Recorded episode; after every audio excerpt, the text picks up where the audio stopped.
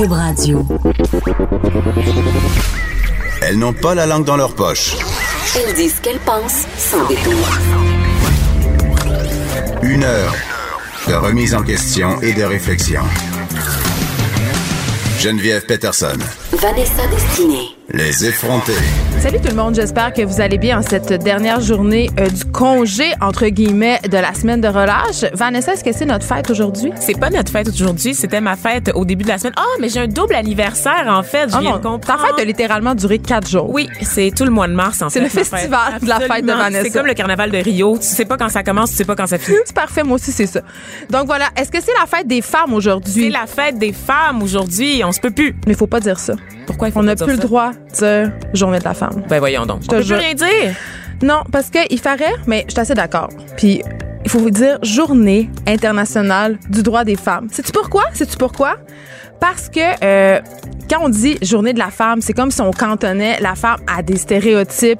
Tu sais, là, la journée de la femme, c'est pas fait pour acheter des fleurs, faire. Tu sais, c'est pas la Saint-Valentin de la pas femme. la Saint-Valentin. Non. OK, Non. fait que la balayeuse que tu voulais offrir à ta conjointe, c'est pas le moment là. Ben, tu- tu- la batterie de cuisine. Peut-être Ah oui, le oui, jour de la batterie de cuisine.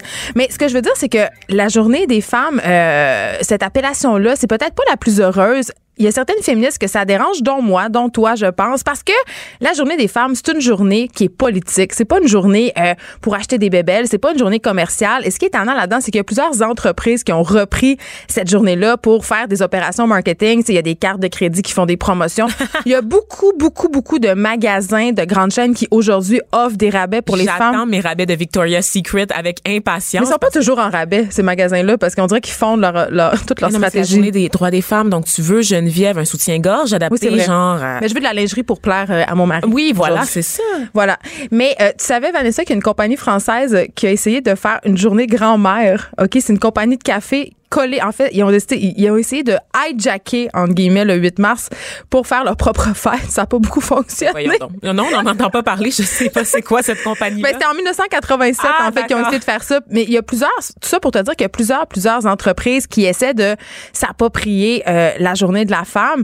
Euh, Puis c'est pas, euh, c'est pas isolé à la journée de la femme. Là, on sait qu'il y a plusieurs euh, compagnies qui s'approprient justement la cause du, tu sais, toutes les causes liées aux femmes parce que on est quand même euh, une grosse tranche de la population et on est les consommatrices. Je pense, j'ai, attends, quelqu'un au micro me souffle qu'on représente 50% de la population Ben non. mondiale, Geneviève. Attends Ben non. un instant. Oui, Non, non, non. Oui, c'est confirmé, c'est confirmé. Pour vrai? Oui. Ah mon dieu, on est plus nombreux que je pensais. Mais mais voilà, c'est ça. Donc il y a beaucoup d'entreprises qui essaient de faire de l'argent sur nos dos. C'est pour ça qu'on préfère parler euh, de Journée internationale du droit des femmes pour se rappeler en fait que c'est une journée politique et pour se rappeler aussi que euh, bien qu'il y en a qui pensent ici que c'est donc l'égalité puis que pourquoi on chiale pour rien, pourquoi on pense tout le temps qu'on n'est pas égal, pourquoi on est toujours en train de chialer, On hein? a le droit de vote, après tout, Geneviève. Et des femmes sont maintenant premières ministres. Allô, Pauline Marois? Ah mon dieu. On vit dans un matriarcat? Dans quel monde on vit? Je suis pas sûre que c'est une bonne idée le droit de vote des femmes, Vanessa. On va y revenir dans une autre émission. Mais on niaise, mais quand même, euh, quelques petites statistiques qui donnent froid dans le dos et qui nous rappellent que la Journée internationale du droit des femmes a le droit d'exister. Hein? 70 euh, des pauvres dans le monde sont des femmes. Hein? Une femme sur trois dans le monde, donc 35 a subi des violences. Les femmes ne reçoivent que 10% des revenus à l'échelle du monde. Hein? Hein? Et, et là, Geneviève, euh, je, je me permets de t'interrompre parce qu'on a une télévision en studio mon Dieu, et euh, c'est la journée de comparution de Gilbert Rozon Ah. pour la Journée internationale des droits des femmes. Ah, c'est une belle rien. façon de le souligner. J'ai hâte de suivre qu'est-ce qui va se passer notre beau Gilbert. En tout cas, fait les choses sont maintenant claires. On arrête de dire journée des femmes. On arrête aussi d'acheter des fleurs puis des chocolats puis de, tu sais, vous pouvez euh, faire ce que vous voulez les autres jours, mais aujourd'hui c'est peut-être une petite journée pour prendre votre trou, hein, et, et pour vous rappeler que, hein, partout dans le monde, on est, a- les femmes ont pas autant de chance qu'au Québec, bien qu'au Québec, euh, on a quand même certaines inégalités. On en parle assez souvent à ce micro. Et là, euh, pour souligner cet anniversaire, entre guillemets, on a décidé de faire des actus euh, filles féministes euh, un peu en lien avec euh, le 8 mars. Et là, on commence avec Captain Marvel. Enfin, Oui, je sais, t'avais hâte d'en parler. Parce Par- que moi, oui. je suis fan de super-héros et ça fait longtemps que, bon, il y a des femmes dans l'univers de Marvel. Ceux qui sont des amateurs de comic books le savent. On a vu au cours des dernières années, notamment La Veuve Noire, interprétée, par Scarlett Johansson, qui vraiment kick des culs. Donc, euh, vraiment, on a eu des modèles féminins forts dans l'univers de Marvel, mais jamais un film porté par une actrice, donc par une femme, un super-héros qui aurait son propre film tout seul, autonome. C'est toujours là, des rôles secondaires. c'est toujours des rôles secondaires. C'est souvent l'intérêt, le- ce qu'on appelle le love interest du personnage principal. Et on l'a vu notamment, euh, pas dans le Avenger qui vient de sortir, mais le précédent, donc le, le deuxième de la série de trois, où le personnage de Scarlett Johansson, qui était une femme indépendante, qui était une femme forte, développe une espèce de relation amoureuse avec Hulk. Une relation dont on aurait littéralement pu se passer. J'y crois pas. C'est, on, on dirait que c'est tout ce que, c'est à ça que pensent les producteurs et les Mais réalisateurs. Peu parce Pour que- attirer les femmes au cinéma, on Ouais. va mettre une scène, une scène Ben, une d'amour. histoire d'amour. Puis on dirait que, en tout cas, pour écrire des films, souvent, euh, tu sais, en scénarisation, on, on a ce qu'on appelle le closure du personnage. Là, ça veut dire le destin.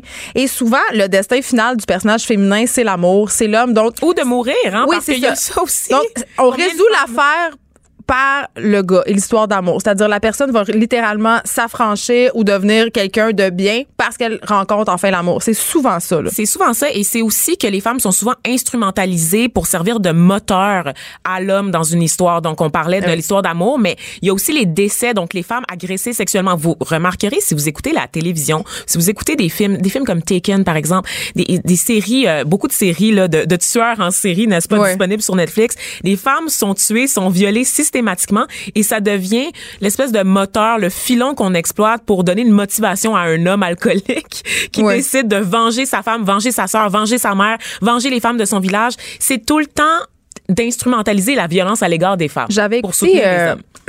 J'ai- J'aime beaucoup euh, les films d'horreur, euh, puis j'ai aussi étudié euh, la question des tueurs en série dans mon mémoire de maîtrise, fait que c'est un sujet qui qui, qui m'intéresse entre guillemets. Puis il y a un film que j'ai écouté il y a quelques années qui m'a mis énormément mal à l'aise. Après, je me sentais sale de l'avoir écouté là.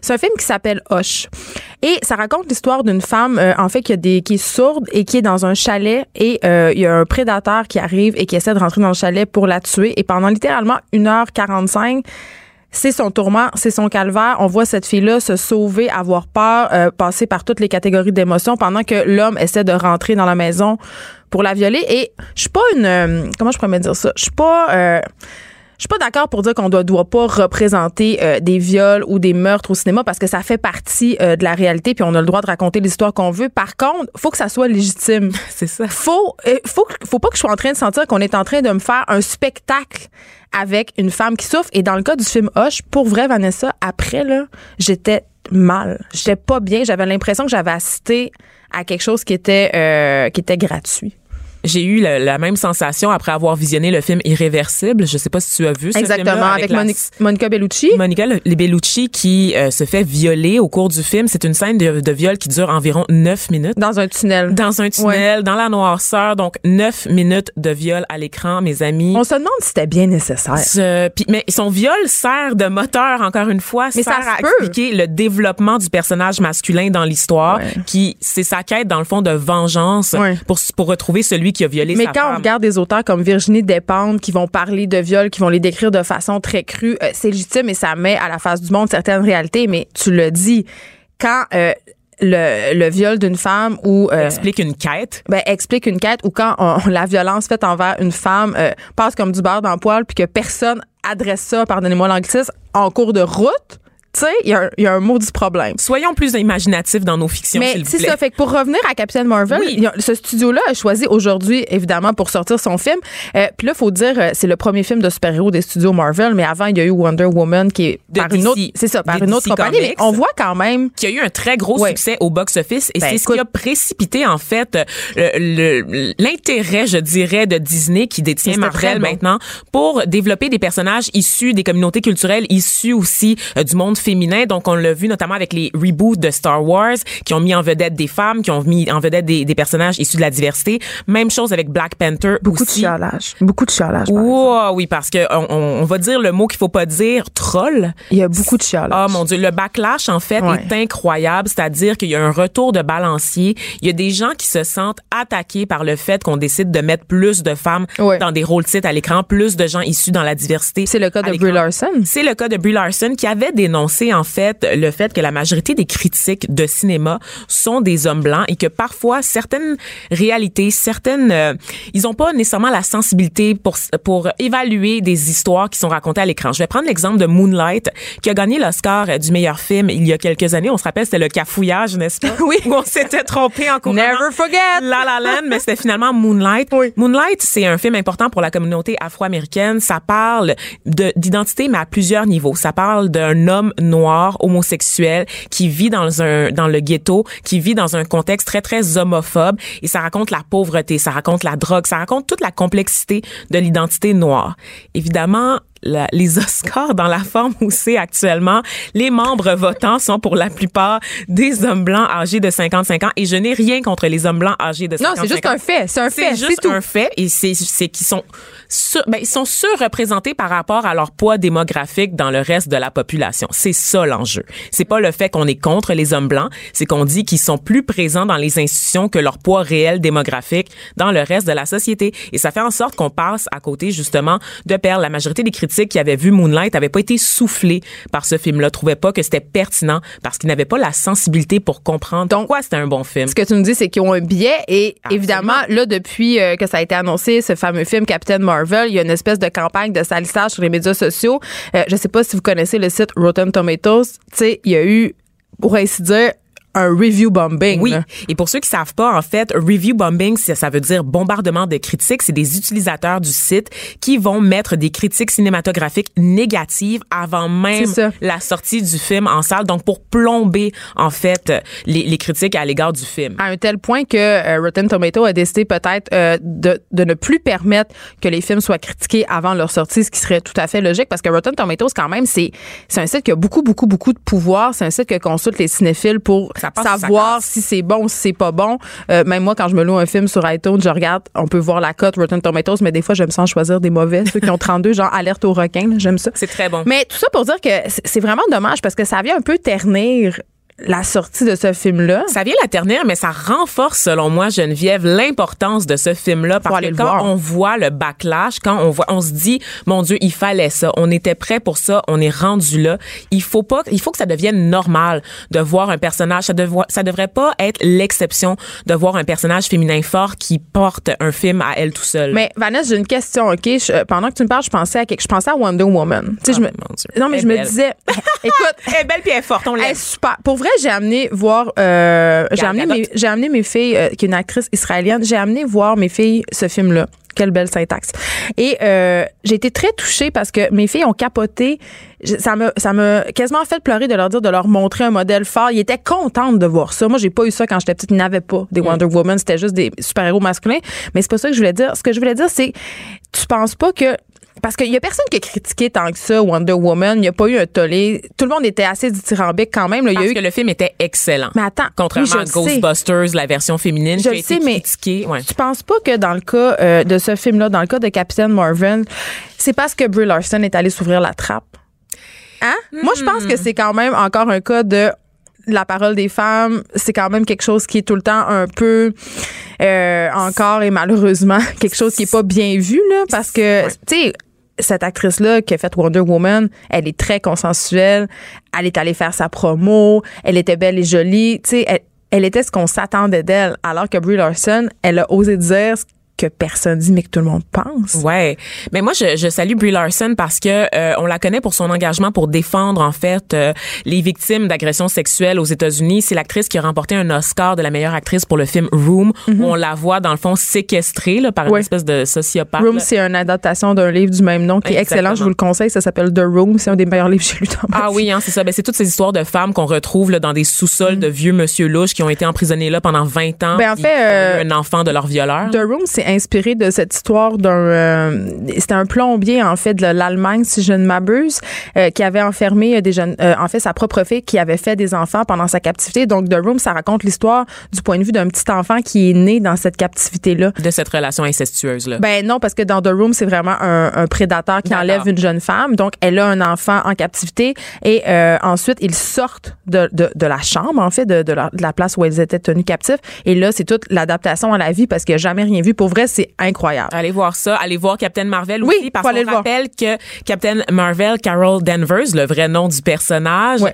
est le super-héros le plus puissant, puissant de l'univers de Marvel. Oui. C'est, euh, pour ceux qui ont vu le dernier Avengers, c'est le super-héros que Nick Fury, interprété par Samuel Jackson, appelle à la fin du film quand Thanos détruit à peu près 50% de la population mondiale. On voit que Vanessa est geek. Ah, je suis vraiment, vraiment très nerd. Donc, c'est le, le personnage le plus puissant. On apprend, en fait, pourquoi Oui. c'est le personnage le plus puissant et pourquoi on l'a gardé caché aussi longtemps. Parce que New York est détruite à chaque année depuis 2009, Geneviève, puis on comprend pas pourquoi Captain Marvel est pas intervenu avant. Donc, allez voir ça. À l'affiche à partir d'aujourd'hui et j'ai envie de dire que aussi c'est co-réalisé par une femme et la musique originale est aussi composée Oh, par une femme. Dieu. Fait que pour vrai, Matriarcat. c'est ça, c'est quand même bien.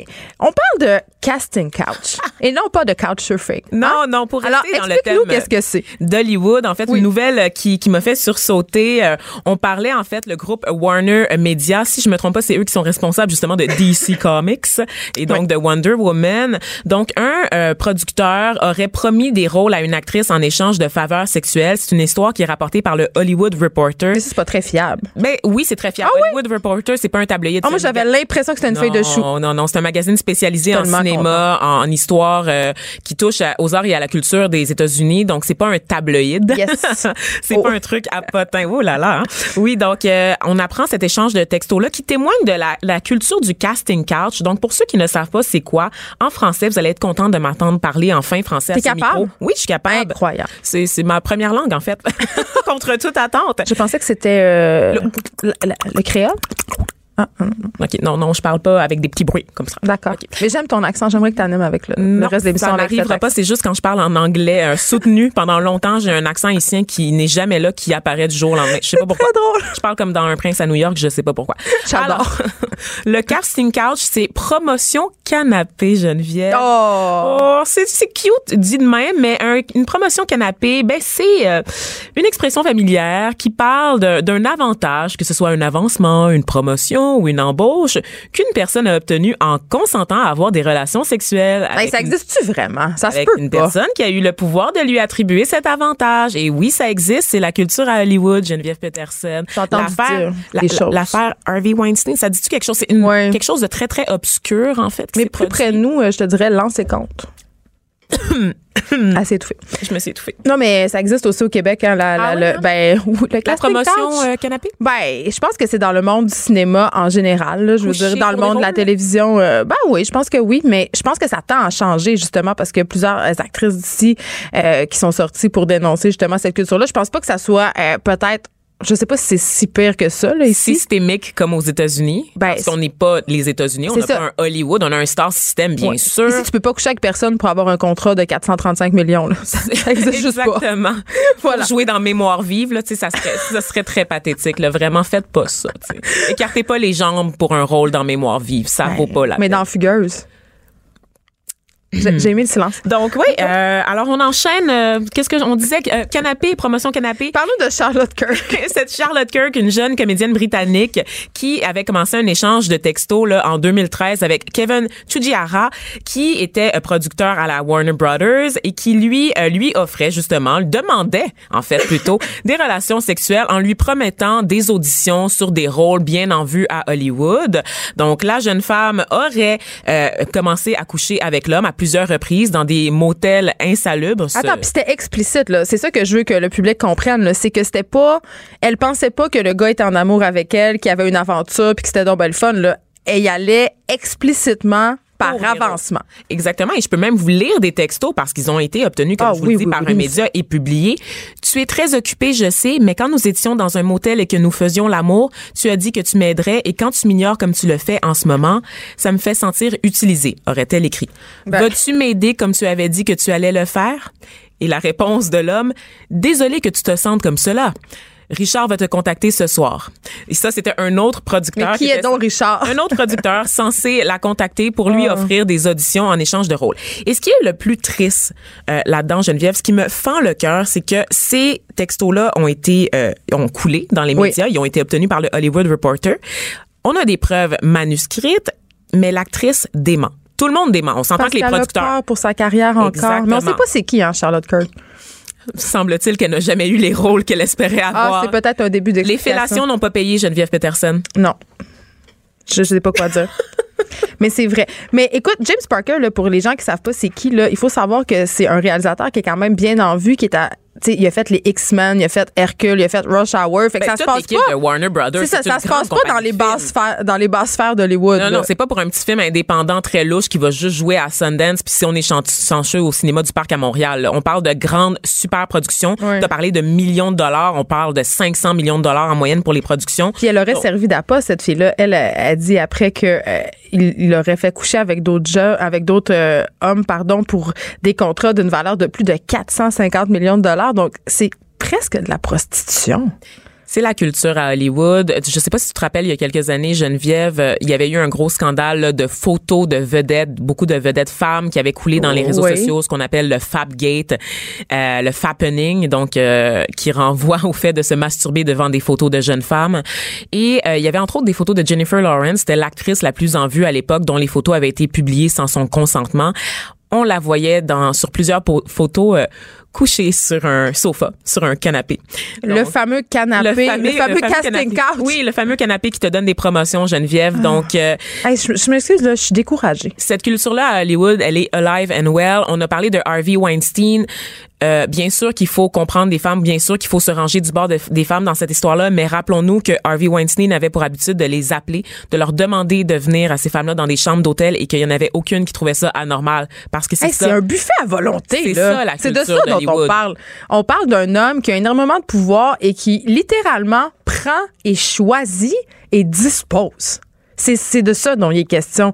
Et je les comprends, ces filles-là, si elles veulent travailler. Qu'est-ce que tu veux faire? Tu sais, tu veux devenir actrice?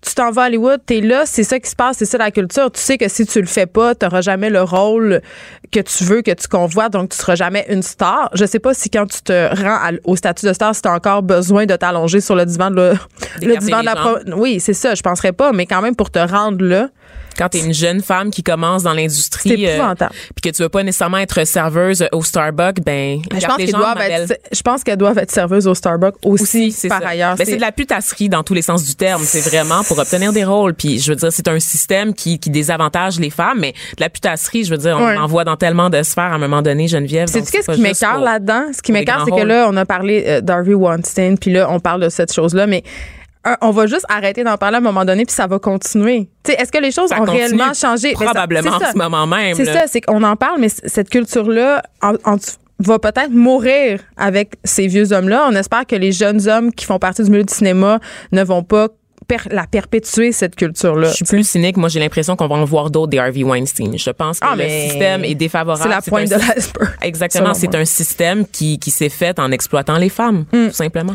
Bon, ben écoute, on continue à être des féministes enragées ce matin parce Oh, qu'on a le droit. C'est la Journée internationale Oui. du droit des femmes. Et là, on s'en va du côté du Salvador. Vanessa, je suis tellement révoltée.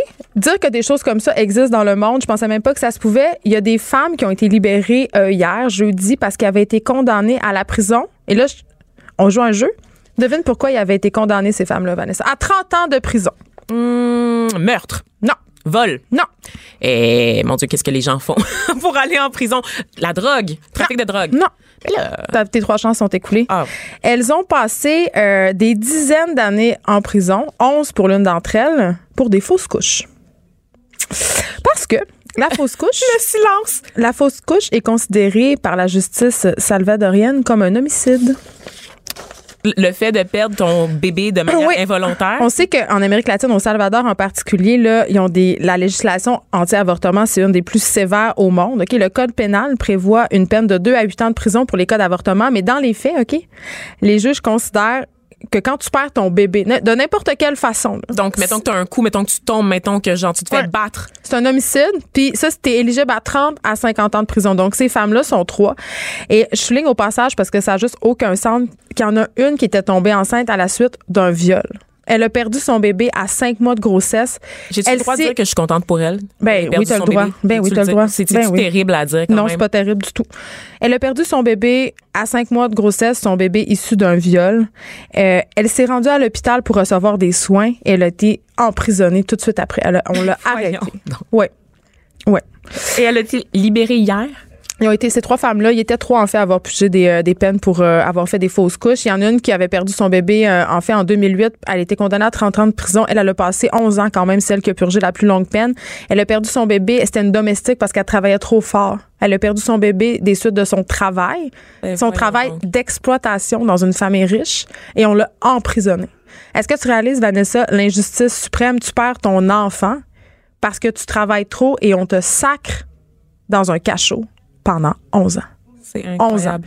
Donc Ça voilà. se peut pas, ça se peut pas en 2019. Je lis ça puis je comprends Ben, pas. Où est le tollé? Puis en- au Où est la mobilisation? Ben là, on en parle, mais ça a l'air que ça intéresse pas grand monde. Mais il y a, il y a un organisme au Salvador qui vient en aide à ces femmes-là. Puis euh, il y aurait une vingtaine de femmes en ce moment qui seraient incarcérées au Salvador parce qu'ils ont eu euh, la malchance de subir une fausse couche. Ça, c'est quand tout le système est contre toi, vraiment. C'est un système qui est basé sur la misogynie. Vous me ferez pas reprendre Et en mes plus, mots et en plus ces, femmes-là, ça s'est rendu jusqu'en Cour suprême. Là. Et la Cour suprême a persisté et a signé. Je serais curieuse de savoir euh, le sexe, le genre des juges, en fait, qui se sont penchés là-dessus. Mais rendu là, tu sais, rendu là, quand t'as une vingtaine de femmes qui sont emprisonnées pour homicide aggravé, c'est que même les femmes sont misogynes. C'est, c'est, c'est tout Non, le monde, dans la sens. société, tu sais. Mais ça arrive souvent dans des pays qui sont beaucoup euh, religieux, très Hmm. catholiques. Héritage du colonialisme. Donc voilà, j'avais envie de, de parler de ça en cette journée internationale du droit des femmes parce que euh, évidemment euh, ça va pas si bien que ça ailleurs dans le monde pour nos chers consoeurs. On finit avec un, un autre truc. Je pensais que c'était une fausse nouvelle en fait. Pour de vrai là, je pensais pas que c'était vrai. Euh, Il y a un jeu vidéo euh, qui euh, qui allait sortir. OK? Et là je te lis Vanessa, est-ce que tu es prête? Oui, oui, je suis prête. je te lis euh, le texte promotionnel, OK, de, de ce, de ce jeu-là. Alors, ça va comme suit.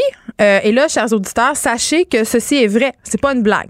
Alors, la promotion du jeu, harceler verbalement, tuer et violer des femmes pour progresser dans l'histoire. C'est un monde dangereux et sans règles. Les zombies aiment manger la chair des humains et les violer avec brutalité. Mais vous êtes le violeur le plus dangereux de la ville. Alors voilà. C'est un jeu qui s'appelle Rape Day. Je peux pas m'empêcher de rire parce que c'est tellement, c'est surréaliste. Ça Mais peut pas. pour vrai, je pensais que c'était pas vrai, mais ça vient de la presse et c'est tout ça a été vérifié, donc c'est vrai. Euh, c'est la plateforme de jeux vidéo Steam euh, qui allait distribuer ce jeu-là. Finalement, il ne fera pas. Ce jeu-là qui s'appelle Rape Day. Littéralement jour de viol. OK? Euh, c'est un, un first person, là, tu sais, euh, pas un first person shooter, mais un first person raper. Tu incarnes, c'est ça, le Tu incarnes un violeur et pour progresser dans l'histoire, il faut violer, invectiver et séquestrer le plus de femmes possible. Et là, évidemment, euh, devant le tollé que ça a soulevé, euh, la plateforme de jeux vidéo Steam, justement, a décidé de se rétracter. Mais quand même, les producteurs du jeu, le développeur, euh, c'est Desk Plant, affirment quand même, ils persistent et signent, disent que c'est une comédie noire qui s'adresse aux 4% de la population qui est sociopathe. J'ai rien d'autre à dire. Il y en a pour tous les goûts. Je, je veux dire, C'est une très bonne défense, tu trouves mais pas, qui Geneviève? sont ces gens? Qui sont ces gens derrière Desplan? Je me le demande. C'est peut-être eux qui Écoute- mériteraient d'être emprisonnés pendant 30 ans, Geneviève. Au Salvador, Mm. Maison. Euh, écoute, euh, la sortie de ce jeu-là, là, ça a outré les gens sur les médias sociaux. Il y a eu des pétitions qui ont été lancées. Euh, il y avait, tu sais, on dit qu'il y avait, l'une d'entre elles rassemblait plus de 8000 signatures. C'est pas beaucoup, 8000 Ben, signatures. je l'aurais signé si pour j'avais vu empêcher- passer, Geneviève, là, honnêtement. Oui, c'est ça. Donc, c'est un jeu totalement pervers, un jeu qui n'a pas sa raison, sa raison d'être. Mais ce qui est le plus inquiétant là-dedans, c'est qu'il y a des personnes qui ont qui ont développé ce jeu-là, qui ont, qui ont travaillé. C'est long de développer un jeu vidéo. Là. C'est pas en deux minutes que ça se fait. Là.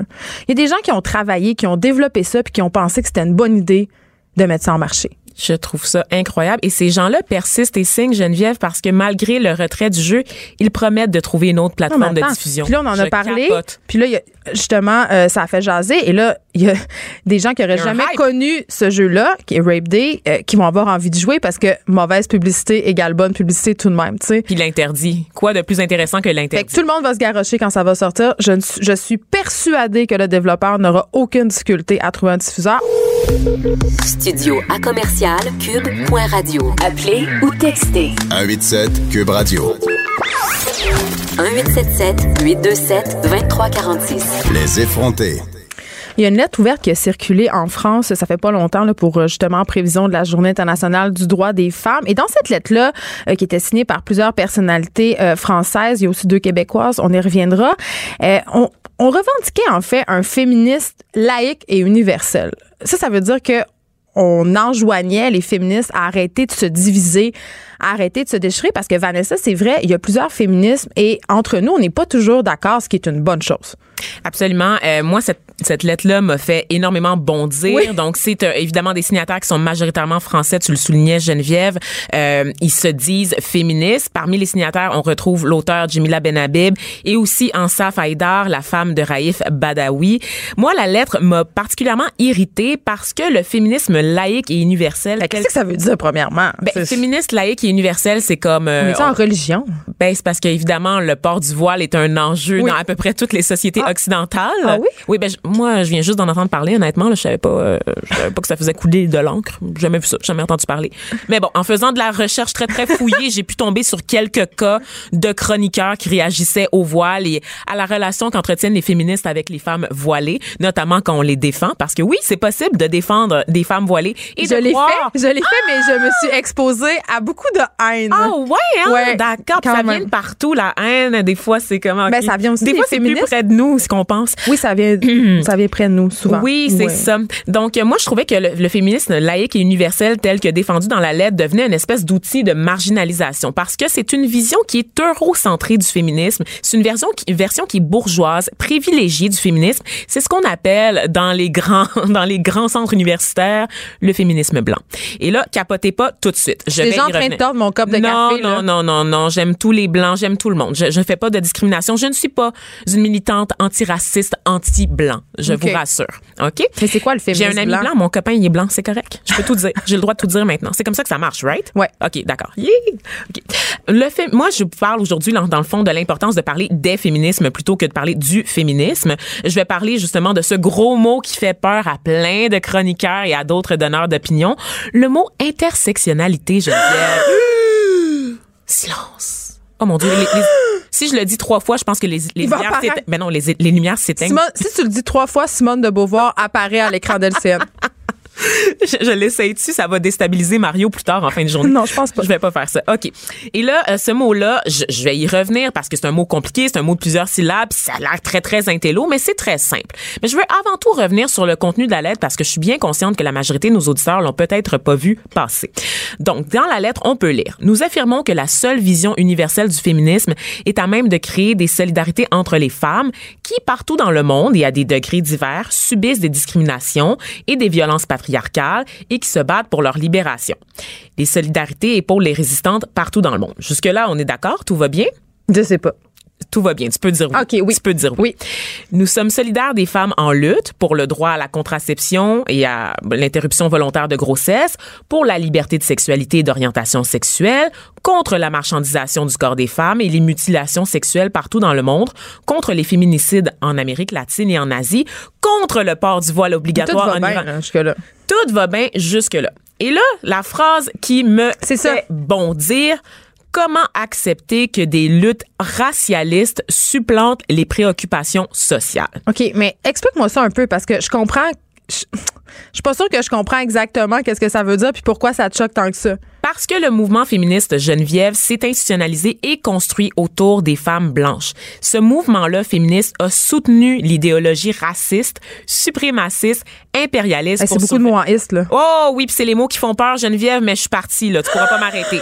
Dans les années 60, notamment, les femmes blanches de classe moyenne se sont appropriées le mouvement féministe. Il a fallu des contre-mouvements pour que le féminisme porte d'autres voix que celles des femmes blanches. Par exemple, le droit à la contraception dont on a parlé. Il a été défendu aux États-Unis par Margaret Sanger, qui est la fondatrice du Planned Parenthood, euh, Parenthood donc cette espèce de, de centre là, qui vient en aide pour les interruptions de grossesse comme moyen d'assurer un eugénisme blanc, donc favoriser la supériorité de la race blanche aux États-Unis, parce que dans le fond, on voulait juste envoyer les femmes noires, les femmes racisées, se faire avorter, pas les femmes blanches.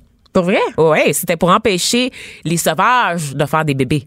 Non. Oups. Ouais. Oups. OK. Et les premiers cobayes, Geneviève, tu seras intéressée de le savoir, les premiers cobayes de Ça la pilule- m'intéresse énormément. de la pilule contraceptive étaient des femmes portoricaines, analphabètes, qui ne parlaient pour la plupart aucun mot d'anglais, qui recevaient des pilules Bon, mais là, attends. sans savoir. Vanessa, est-ce que c'était des femmes portoricaines ou c'était tout simplement pas des pauvres? Dans le sens qu'il aurait pris n'importe quelle personne pauvre. Tu sais, parce que les gens souvent qui font des tests comme ça, puis on s'entend que les pauvres sont majoritairement aux États-Unis des personnes issues des communautés. Absolument. Mais dans ce que c'est cas-là, vraiment volontaire. Non, non, c'est vraiment des femmes euh, portoricaines qui ont servi de cobayes pour les premières expériences sur la pilule contraceptive. On se doute qu'à l'époque, les doses étaient pas mal plus élevées que celles qui ont été commercialisées Ben aujourd'hui. c'est sûr, ils poussaient un troisième bras dans le front. là. Exactement. Donc, des femmes, encore une fois, qui se faisaient donner des pilules sans connaître leurs droits, sans savoir même qu'elles étaient droguées pour avoir de l'argent, Ouais. pour servir à ce système qui bénéficie aujourd'hui à toutes les femmes. Quoi d'autre, Geneviève? Savais-tu que le père de la gynécologie moderne, G. Marion Sims, celui qui, aurait, qui, a, qui a inventé le spéculum, ce fameux appareil qu'on qu'on insère dans le vag, dans le VJJ, Oui, quand on fait un examen gynécologique. Et je veux juste dire en passant que ça fait pas toujours du bien puis que ça se peut demander à son médecin de faire un petit peu attention. Absolument, Ça se absolument. peut vraiment. Ça fait partie des violences obstétricales dont on parlait euh, il y a quelques mois à Oui. l'émission. Vous avez le droit de dire que ça fait mal, les filles. Laissez-vous pas faire. C'est correct. Oui. Moi, je suis chanceuse. J'ai une femme très douce. Elle me prévient à chaque étape, mais j'ai lu des histoires d'horreur, vraiment, là. Sur pas les parce que tu mets plein de lubrifiants que ça fait pas mal. Exactement. Puis il y a certains médecins qui sont plus délicats que d'autres. On, Oui. peut, on peut le dire. Là. À la fin de la journée, ça se peut que tu fasses moins attention. On Ben, les comprend, mais oui. on les défend pas. C'est ça. Et vous avez, vous connaissez vos droits, mesdames. Et donc, c'est lui qui a inventé euh, tout ça. là. Donc, c'est le père de la, la gynécologie moderne. Sauf que pour euh, profiter des avancées euh, qu'on connaît aujourd'hui, Geneviève, ben, des femmes ont souffert. Des femmes noires, pour la plupart, des femmes esclaves. Donc, monsieur n'opérait que sur des femmes esclaves sans anesthésie. Et là, on parle de... pour se pratiquer. C'était pour se pratiquer, Geneviève, jusqu'à 30 opérations sur une même femme sans anesthésie. Et là, on parle d'ouvrir le ventre, de sortir l'utérus, de jouer Mais ce sont avec. des martyrs, ces femmes Ces femmes-là ont été mutilées, Geneviève. Donc, certaines sont même mortes sur la table d'opération. Donc, juste vous dire que toutes ces avancées dont on bénéficie en ce moment, qui profitent aux femmes, à toutes les femmes, aux femmes blanches aussi, se sont quand même construites Donc, sur les femmes les moins privilégiées de la C'est société pour ça que ça choque qu'on parle de, justement. de différences raciales quand on Ouais. évoque le racialisme parce qu'il y en a une parce que les femmes ne sont pas toutes égales les femmes et les hommes ne sont pas encore égaux mais entre les femmes aussi il y a des disparités et c'est là que le mot intersectionnali- intersectionnalité devient important l'intersectionnalité c'est de réaliser en fait c'est de prendre conscience que des femmes peuvent vivre plusieurs oppressions en même temps pas uniquement l'oppression patriarcale et parmi les oppressions qu'on retrouve ben il y en a évidemment reli- reliées à la race mais aussi au statut socio-économique tu parlais des femmes pauvres tout à l'heure Ben oui. justement. On a aussi tout ce qui est lié au handicap, à l'orientation sexuelle, à l'identité sexuelle. De tout ça, c'est des facteurs de discrimination qui s'additionnent au fait d'être une femme uniquement. Donc, c'est un féministe qui prend en compte toutes les formes de discrimination dont font l'objet les femmes. Exactement. Donc, par exemple, moi, dans mon cas, Geneviève, je suis une femme noire. Quand je me lève le matin, je suis à la fois femme et je suis à la fois noire. Je peux pas enlever mon utérus, je peux pas sacrifier ma négritude. C'est deux combats Tu peux que pas je faire dois... comme Michael Jackson puis prendre la pilule qui rend blanc? Non, non, absolument pas. Je suis tannée des pilules qu'on essaye sur les personnes noires, Geneviève, juste pour te dire, je pense qu'on a, on a fait le tour de la question. Donc, tu comprends que je suis victime d'une double discrimination et je vais vous le dire, là, de mes 29 ans d'e- de- d'existence, j'ai plus souvent été victime de racisme que de sexisme. Donc, Ouais. vous comprenez que ma lutte à moi, elle est indissociable. La lutte contre le racisme que je mène est indissociable à celle du féminisme. Et je parle des, des femmes blanches parce qu'on se rappelle qu'aujourd'hui, plusieurs femmes blanches de carrière peuvent avoir les carrières qu'elles ont en exploitant d'autres femmes, des, des femmes blanches pauvres qui n'ont pas eu la chance justement de faire des longues études, mais aussi des femmes racisées, que ce soit la femme voilée qui torche leurs enfants à la garderie ou encore la femme Mais philippine attends, qui la torche femme leurs qui enfants torche à les la enfants maison. est payée pour le faire. Elle est payée pour le faire, mais elle est payée un salaire de misère, OK? On s'entend. Mais pas juste la femme voilée, toutes les éducatrices en garderie. C'est pour ça que j'ai parlé de la femme blanche aussi. C'est pas nécessairement juste la femme voilée. Ça peut être une femme blanche. Mais on s'entend que au niveau des femmes racisées. Mais notre système est fondé sur l'exploitation. Oui, absolument, absolument. Mais les femmes voilées qui torchent vos enfants à la garderie, puis les femmes philippines qui torchent vos enfants à la maison, c'est pour vous permettre d'avoir la carrière que vous avez aujourd'hui. Donc, de, de faire partie de l'effet A, d'être des femmes d'affaires, puis de, de percer le plafond de verre, OK? Mais un jour, peut-être qu'à cette émission, on va parler du plafond de verre qui concerne les femmes issues des communautés culturelles, puis les femmes autochtones. J'y rêve, Geneviève, parce que c'est une réalité. C'est pas juste un plafond de verre, c'est un plafond de béton. OK. Donc, euh, ah, je suis un petit peu... La en porte est très ouverte. la porte est très ouverte, parfait. On se rappelle aussi, pour prendre encore le cas des États-Unis, qu'une majorité de femmes blanches ont voté pour Donald Trump en sachant l'historique de sexisme. Attends, on sait aussi Non, non, non, un affaire dont on parle pas beaucoup, puis tu m'ouvres la porte, Ah, c'est euh, il nous reste pas beaucoup de temps, mais c'est le patriarcat internalisé par les femmes. Oui, absolument. souvent, on a, puis moi la première, on a des réflexes poches, on a des billets euh, sexistes et racistes, euh, même si on est une femme, même si on est supposément opprimé, parce qu'on est, on est tellement élevé là-dedans qu'on les a intégrer ces. Exactement. Et c'est un système qui vous profite à vous aussi. Je te bien rappelle, sûr. Geneviève, que dans l'ancien temps, que ce soit au Québec, aux États-Unis ou en France, en, Nouvelle, en Angleterre, toutes les sociétés où il y a eu des esclaves, les femmes n'avaient pas le droit d'être propriétaires de terre, mais elles avaient le droit d'avoir des esclaves. Donc, elles n'avaient pas le droit d'être C'est un peu paradoxal. ben, c'est ça. Donc, c'est de dire qu'il y a vraiment des, des, des différences. Et là, attention, ma charge en ce moment n'est pas contre les Blancs, n'est pas contre les femmes blanches, parce que toutes les luttes qui sont menées par les femmes blanches sont légitimes. Ce sont, c'est la lutte qui est commune. Par contre, il faut être capable de reconnaître l'importance d'une lutte spécifique qui est propre à chaque groupe. Mais est-ce qu'on peut pas tous s'unir, justement? Je veux dire, parce que là, eux autres, ce qu'ils proposent, c'est un féminisme universel, mais en même Mais temps, ils balaient du revers de la main la question raciale, la question des, justement, des handicaps, des orientations, mais en même temps, on peut tous aller dans le même sens. On peut avoir une lutte commune. Il faut avoir une lutte commune. C'est la lutte commune en ce moment qui nous permet de voter, qui nous permet d'avoir le droit à la Ouais. contraception. Mais il faut pas oublier que chaque avancée a été faite sur le dos de femmes moins privilégiées. Donc, il y a des rangs sociaux, il y a une hiérarchie même au sein des femmes. C'est pas toujours aussi uni que l'on croit. Et l'important, c'est oui d'aller de l'avant ensemble, mais de prendre en considération que certaines partent peut-être un peu plus loin que d'autres. Merci, Vanessa. Je pense qu'on on va s'arrêter ici, mais pendant la pause, on va réfléchir à notre privilège. Les effrontés. Joignez-vous à la discussion. Appelez ou textez 187 Cube Radio. 1877 827 2346.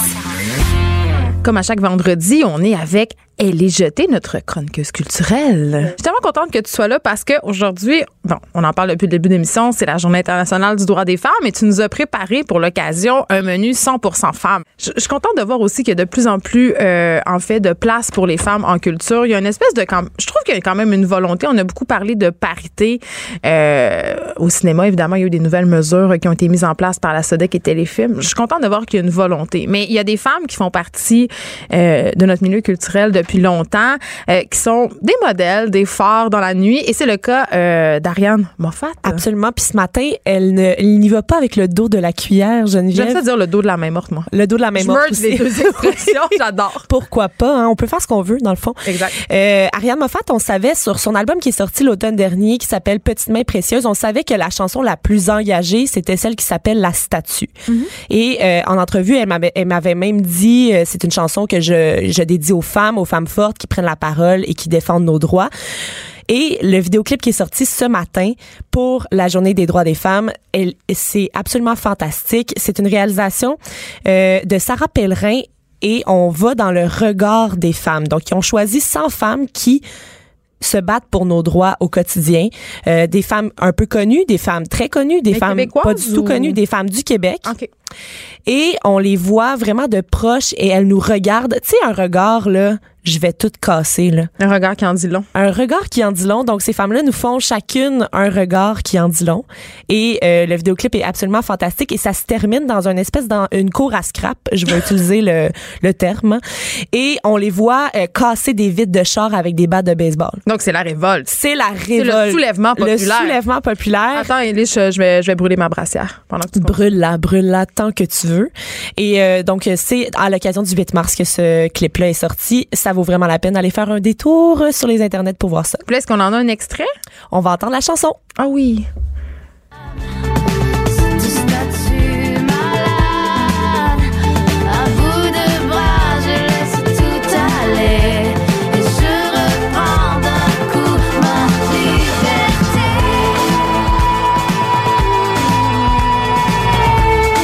On reprend notre liberté, Geneviève. J'aime beaucoup Ariane Moffat parce que je trouve qu'elle a eu le cran quand même. Ça a été une des premières, euh, non pas à parler de son, son homosexualité parce que elle, est pas comme allée au front pour dire je suis homosexuelle puis c'est ça qui se passe. Elle a juste, elle était juste elle. Elle a rendu ça normal. Elle l'a ouais, ja- c'est ça. C'est ça que j'aime. Ouais. Elle l'a jamais caché, elle l'a jamais dit non plus. Euh, puis je trouve que c'est ça qui fait qu'on on voit euh, les couples homosexuels puis les familles homoparentales aussi parce que elle, euh, elle et sa copine ont deux beaux garçons. Trois? Ah, trois maintenant. Oui, un Tu troisième. Tu suis plus que moi. Oui. Donc voilà, ils ont trois beaux enfants et puis, euh, tu sais, ils vivent ça comme si, euh, sans faire de statement sur regarder comment on est une famille homoparentale. Et ça, pour moi, c'est vraiment euh, quelque chose qui est inspirant parce qu'on on va arrêter de se dire que c'est donc marginal puis c'est donc bizarre. C'est juste une famille comme les autres. C'est beau de voir aller. Ouais. Donc, euh, c'était ma déclaration d'amour euh, Déclarons. à Ariane Moffat. Et là, tu nous parles d'une expo, euh, en fait, au Musée de Montréal. Euh, oui, un expo en fait au musée juif de Montréal. Oh. Euh, c'est euh, ça s'appelle l'océan entre nous et c'est présenté par euh, Yula Benivolski. Là, j'avais peur de dire mal son nom et Ben, moi aussi, j'ai peur. Je pense Oui, c'est ça. dire comme ça. ça se déroule Benivolski. ça se déroule jusqu'au 5 mai. J'ai eu l'occasion d'y aller parce que euh, j'avais le goût de m'intéresser à des expositions que je vois pas souvent. Tu sais, euh, des fois on oublie de sortir des musées qu'on connaît. Tu sais, on va dans, dans les musées euh, Ben, les valeurs sûres. les valeurs sûres. Euh, mais ce- cette exposition-là, ça- c'est dans une série qui s'appelle Mouvement et migration.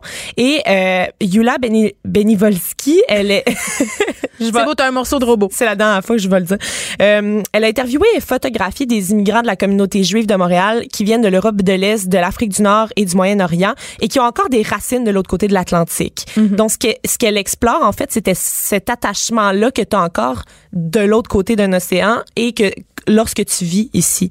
Donc euh, c'est vraiment elle a, elle a, elle est c'est basé sur des écrits euh, cryptés de son arrière-grand-oncle euh, qui était en prison qui écrivait des lettres à sa famille.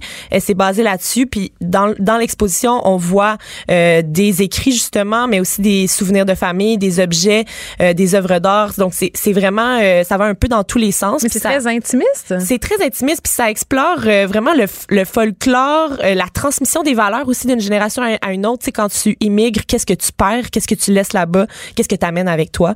Donc euh, c'est assez intéressant puis ça vaut la peine d'aller y faire un tour. C'est jusqu'au 5 mai. Et là, euh, bon, tout le monde sait que j'aime les livres. T'aimes les livres Et tout le monde, euh, en tout cas, si vous connaissez pas la maison d'édition La Pastèque, Oui. qui, qui est- ils ont quand même une signature particulière. Ce sont de très beaux livres, souvent de, de belles histoires. Ils sont connus pour des euh, pour des livres, entre autres Jane et le renard de Fanny Britt, euh, les- le- des livres aussi avec India Desjardins. Ils font du roman graphique, la. BD. Et là, je peux pas me cacher que je publie là aussi. Oui, c'est ça. Mais mais c'est pas parce que je publie là que j'aime ça. Je les aimais avant de publier là. Et quand ils m'ont approché pour publier, j'étais tellement honorée. Je comprends. Et là, tu nous parles de Coup de vent. Oui, Cécile Garriépi, c'est un livre pour enfants. euh, principalement, mais j'aimais ça parce qu'il y, a- il y a un message qui est aussi adulte. C'est souvent le cas dans les livres La C'est- Pastèque. C'est souvent le cas. C'est tellement beau les images qu'on a là-dedans. Ça Oui. met en scène en fait des, des scènes de la vie quotidienne. Donc on a quelques petites scènes avant et après un gros coup de vent. Donc moi je trouve ça une- un peu métaphorique Oui, aussi dans un sens. C'est poétique parce que euh, des coups de vent, des fois c'est euh, des fois c'est un vrai coup de vent qui te souffle au visage, mais des fois des coups de vent c'est métaphorique. Donc il se passe autre chose. Tu peux avoir un coup de vent dans ta vie, Élise. dans ton âme, Geneviève Dans ton cœur. dans ton cœur. Donc, c'est possible. Et c'est, c'est des petites scènes comiques très euh, colorées, des scènes simples qui font sourire. Donc, c'est pas une histoire. C'est pas une histoire, ce sont des, des petites scènes.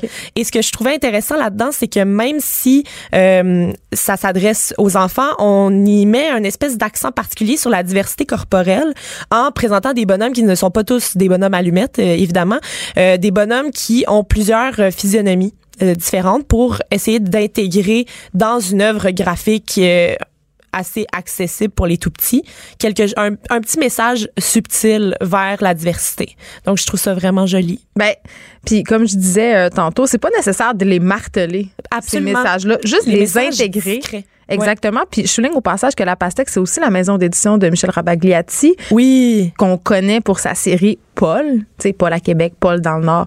Donc, euh, c'est Ouais. une maison d'édition quand même assez fort. Puis, évidemment, Élise, euh, on l'a un peu dit tantôt, mais ce que j'aime de ce qu'ils font, c'est que, justement, ce sont des livres qu'on peut lire tous ensemble. Oui. C'est que les adultes vont y trouver leur compte, les enfants vont y trouver leur compte. C'est sûr qu'ils ont des livres qui sont plus destinés aux enfants.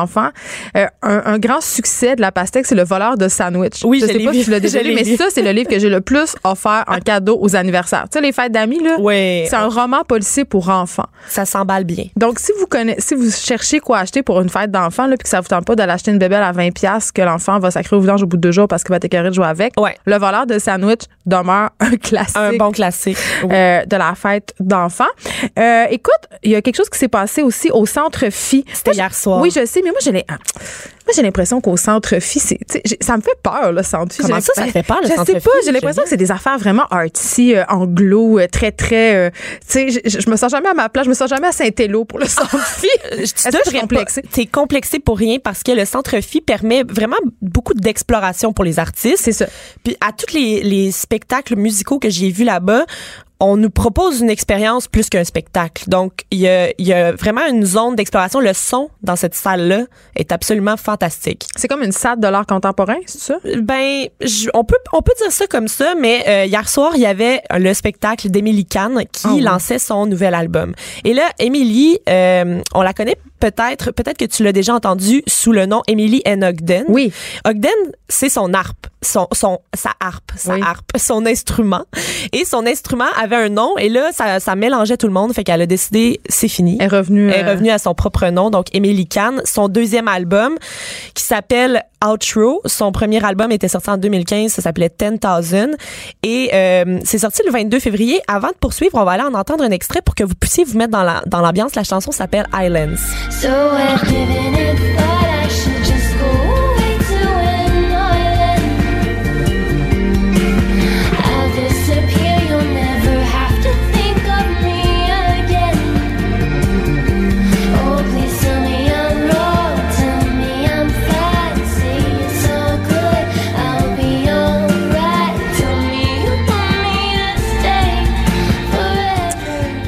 t'aimes ça, Geneviève? Ça m'appelle. Mais moi, moi, toutes ces petites voix doucereuses, là, je, je suis sensible à la voix doucereuse féminine. Oui, c'est extrêmement doux, mais ce que je trouvais intéressant aussi, c'est que ce nouvel album-là nous amène vraiment d'un côté aussi un petit peu électropop. Elle, elle ajoute un, petit côté plus groovy qu'on lui connaissait pas nécessairement avec Emily Ogden, son premier projet.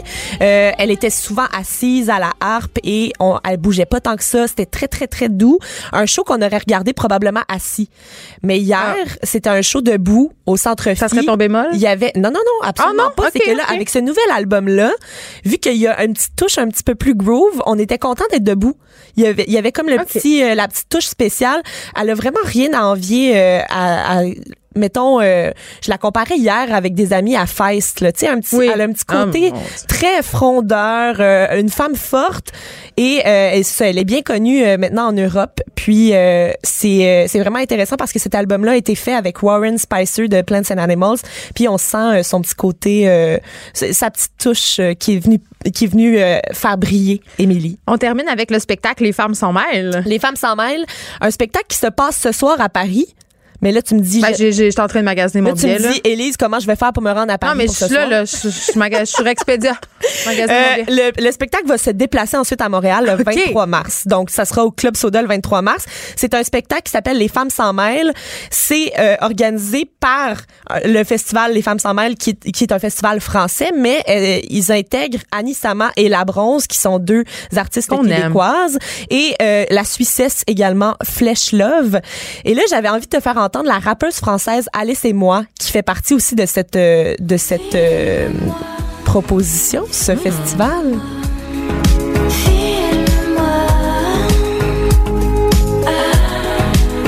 On est encore dans le doucereux. C'est bon, hein?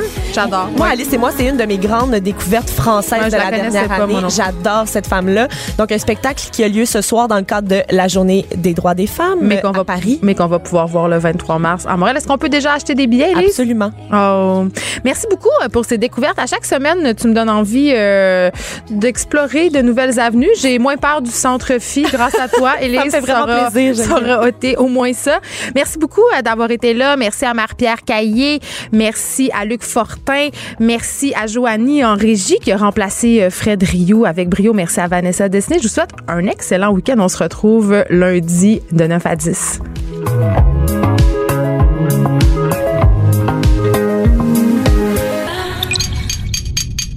Cube Radio.